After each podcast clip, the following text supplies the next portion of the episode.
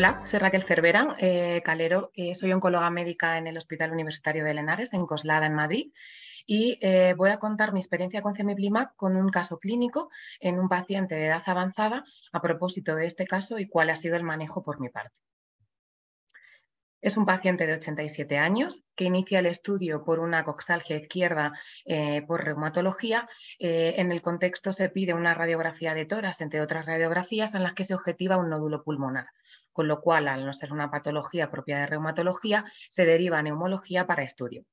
Es un paciente que a pesar de los 87 años apenas tiene eh, antecedentes personales de interés. No es hipertenso, solo dislipémico y diabético, sí que es exfumador desde hace 30 años y con un temblor esencial que no le limita las actividades de la vida diaria y en cuanto a su profesión ha trabajado más de 30 años como fresador, metalurgia hasta aproximadamente los 55. El tratamiento habitual que toma, hidroferol cada 15 días, simvastatina, metformina y propanolol para el temblor esencial, sin otros tratamientos de interés. Y en cuanto a su situación basal y lo que podíamos esperar de una persona de 87 años, es un paciente totalmente independiente para las actividades de la vida diaria. De hecho, llama la atención que hace ejercicio a diario y camina hasta 5 kilómetros. Es un paciente que vive con su mujer, de la que cuida porque tiene una dependencia y es totalmente independiente.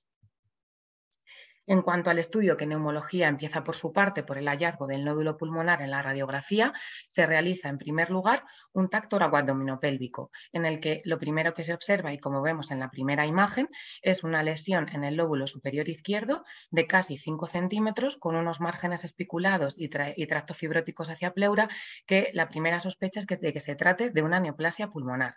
Además, como vemos en la segunda imagen, en la imagen de la derecha, se acompaña de una gran adenopatía iliar izquierda prevascular de alrededor de 4 centímetros y medio, con otras adenopatías patológicas paratraqueales de hasta 2,2 centímetros y también iliares bilaterales y subcarinales en el límite alto. Y aunque no lo vemos en la imagen, también presenta en el lóbulo superior derecho, con lo cual contralateral a la masa primaria, un nódulo de 15 milímetros sospechoso de que sea una afectación metastásica.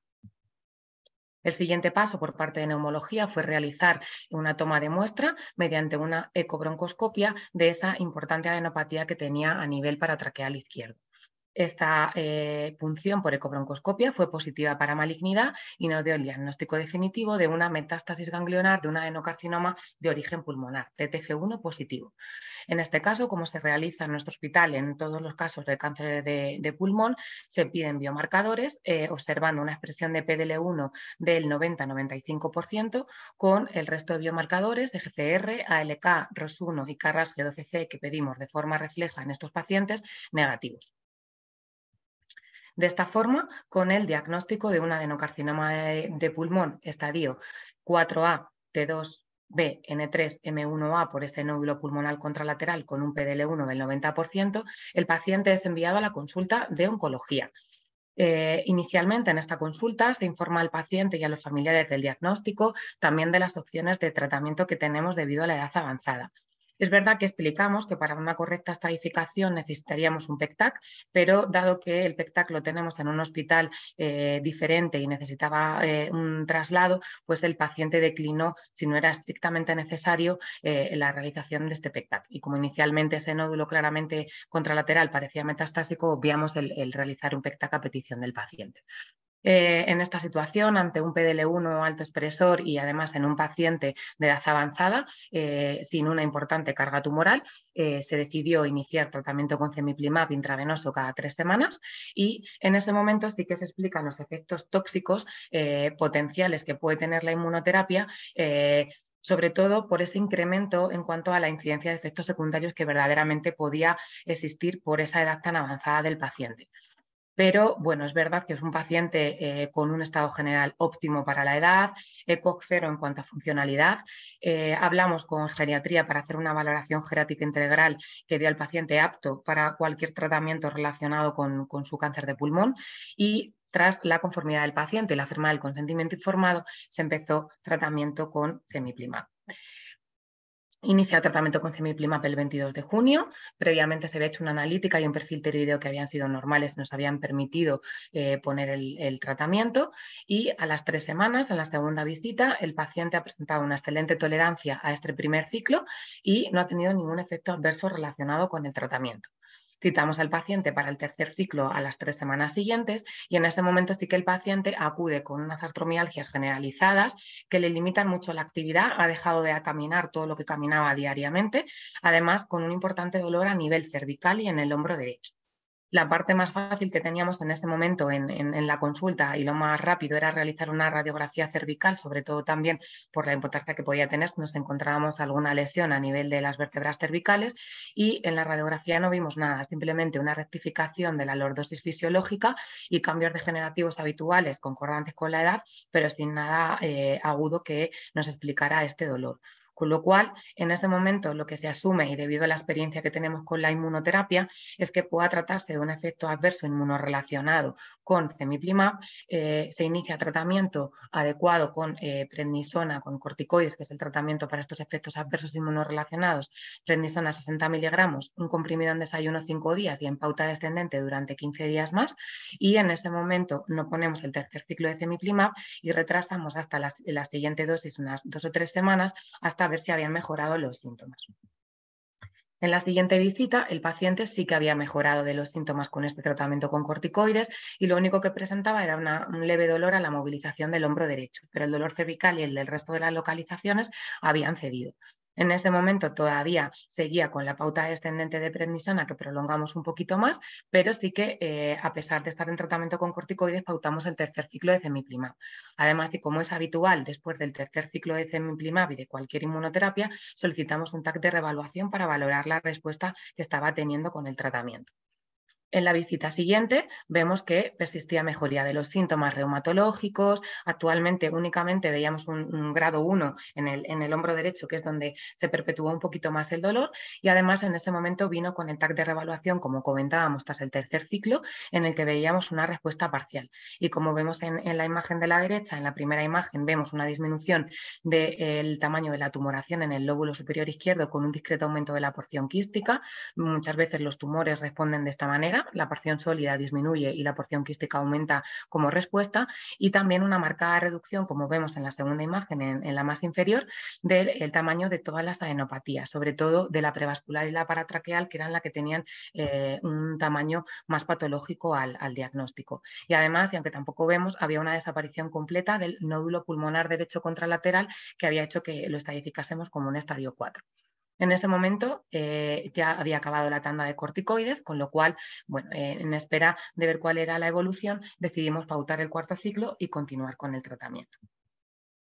En la siguiente visita se administran el quinto y el sexto ciclo sin incidencias y se vuelve a pedir, y al igual que hacemos de forma habitual tras el sexto ciclo, aproximadamente cada tres ciclos de inmunoterapia, sobre todo durante los primeros meses, solemos pedir un TAC de revaluación, vemos que eh, había seguido disminuyendo la afectación del lóbulo superior izquierdo, vemos en la imagen que cada vez la lesión sólida es más pequeña y también de la delopatía iliar derecha, el resto más o menos estaba estable. Pero sí que cuando viene ese séptimo ciclo de revaluación con el TAC, el paciente nos comenta que ha aparecido en la, última semana un dolor lumbar bastante fuerte, irradiado al flanco derecho, que limita el caminar, incluso el sentarse, no puede dormir y que a pesar de haberse tratado con paracetamol y con nolotil, pues el paciente no ha mejorado. Con lo cual es verdad que habiendo tenido el antecedente de ese efecto adverso inmunorrelacionado eh, reumatológico que había mejorado con los corticoides, eh, sospechamos que eh, había una recaída de, de este efecto adverso,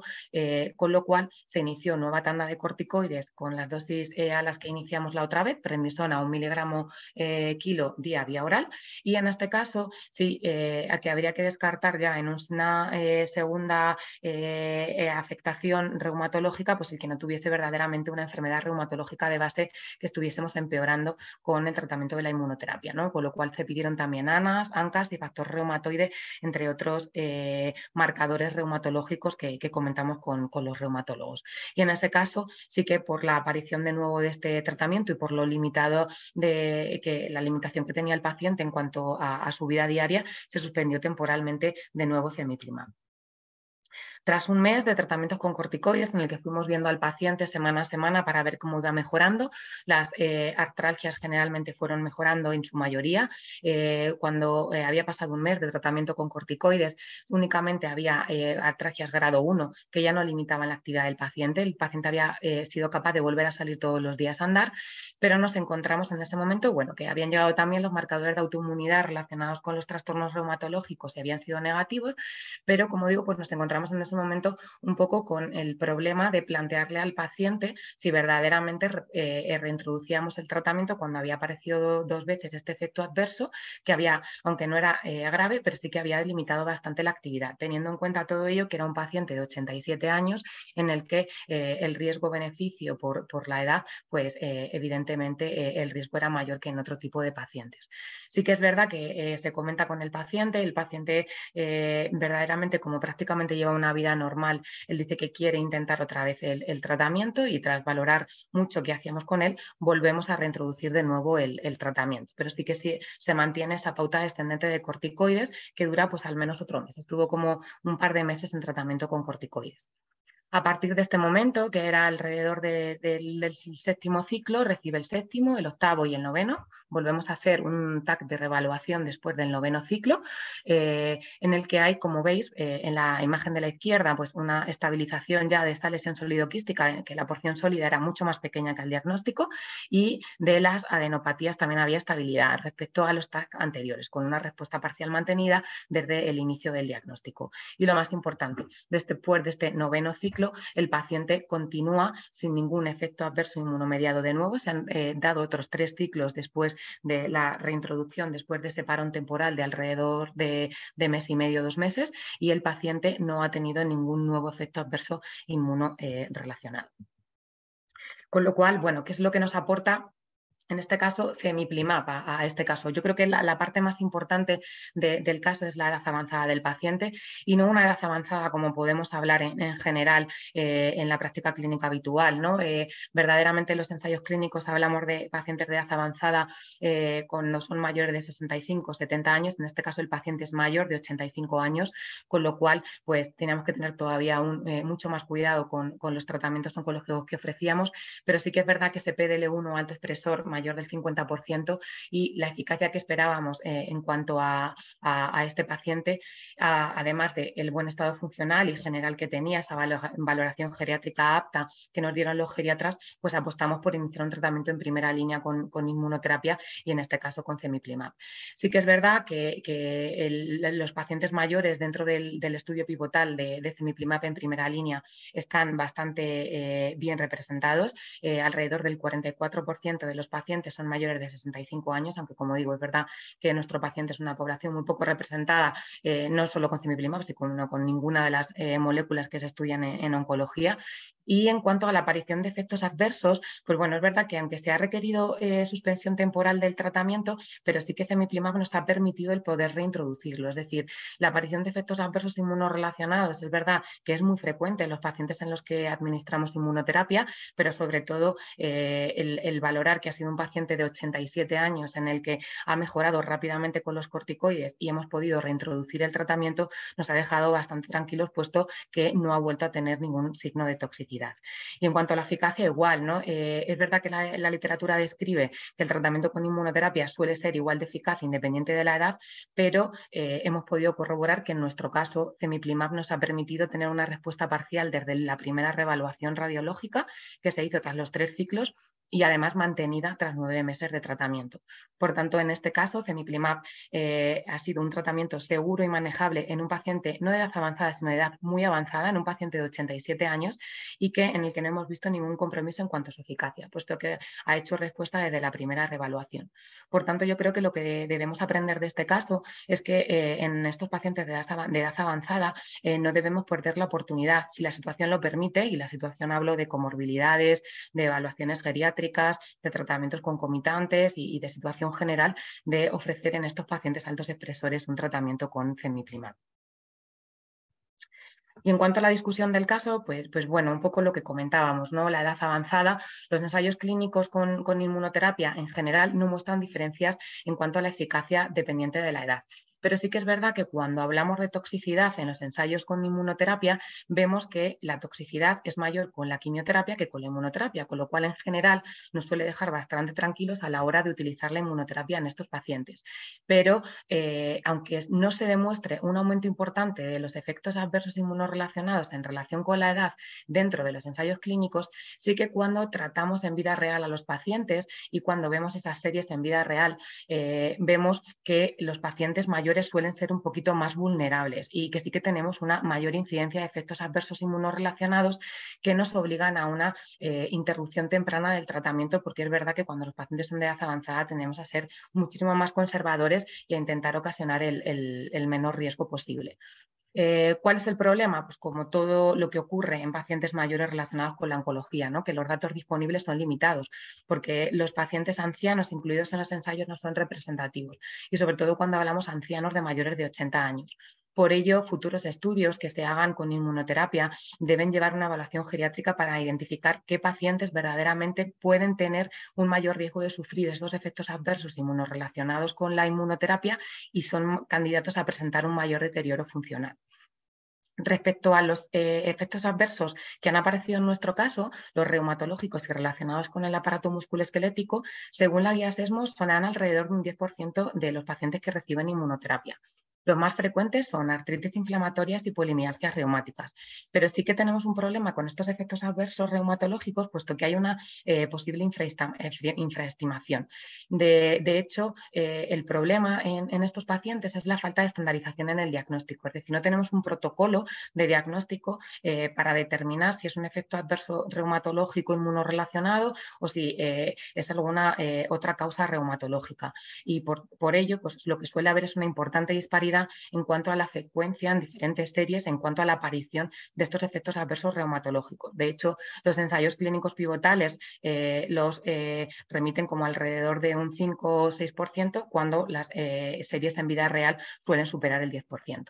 Y en cuanto al manejo que hicimos del paciente, la reintroducción de un tratamiento con inmunoterapia tras la suspensión de un efecto adverso, eh, sí que es algo que hacemos habitualmente y verdaderamente en la literatura está descrito que suele ser seguro si hacemos una vigilancia estrecha ¿no? a los pacientes cuando les reintroducimos una inmunoterapia después de un efecto adverso inmunorelacionado. Hay que eh, tenerlos bajo una eh, vigilancia bastante estrecha para ver que verdaderamente no vuelven a aparecer y sobre todo que no se complican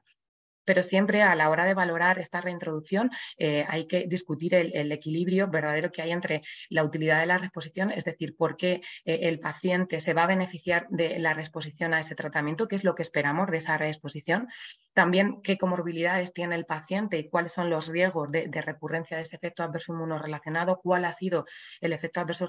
inmunorelacionado, qué eh, calidad de vida le, ha aportado y qué limitación para ver verdaderamente que no tengamos ningún problema.